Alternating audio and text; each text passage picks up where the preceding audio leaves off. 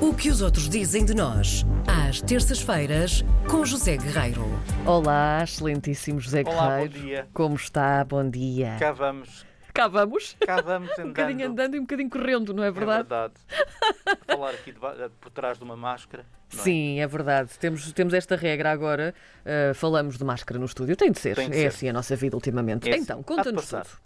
Olha, falaste aí de New Bedford. Falei, certo? sim. 3 graus. Ora, deixa-me ver. 3 graus neste a nossa momento. história hoje passa por aí. Olha, nem de propósito. Então vamos. lá. Porque já abriu. O quê? Dois irmãos, Numa altura em que fecha tudo, o que é que já abriu? exatamente um passo, um- algo que, que- que dois irmãos cabo-verdianos decidiram arriscar e decidiram transformar, transportar, melhor dizendo, Sim. para a cidade onde eles vivem, New Bedford, Uhum. comida e música de Portugal e de Cabo Verde. como é Olha que evidente. chatice, só coisas boas, portanto. Dois irmãos na casa, ainda não têm 40 anos, Uhum. eh, são trintões, o Mateus Barbosa e o Saló Afonseca. Sim.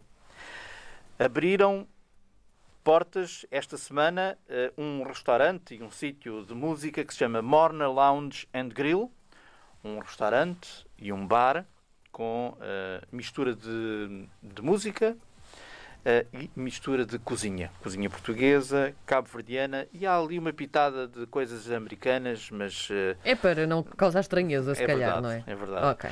E portanto a reportagem está toda num jornal digital que se chama South Coast Today. O irmão Mateus é professor universitário, é também assistente social em Bridgewater e ele diz que esta ideia nasceu há já dois anos eh, para que porque ele detectou que havia eh, esta necessidade de ter um sítio com Portugal e com Cabo Verde naquela comunidade. Pelos vistos há ali muitos cabo-verdianos. Era o que te ia perguntar. Então, Pelos neste caso, vistos, sim. Não tenho a certeza absoluta, mas haverá, certamente.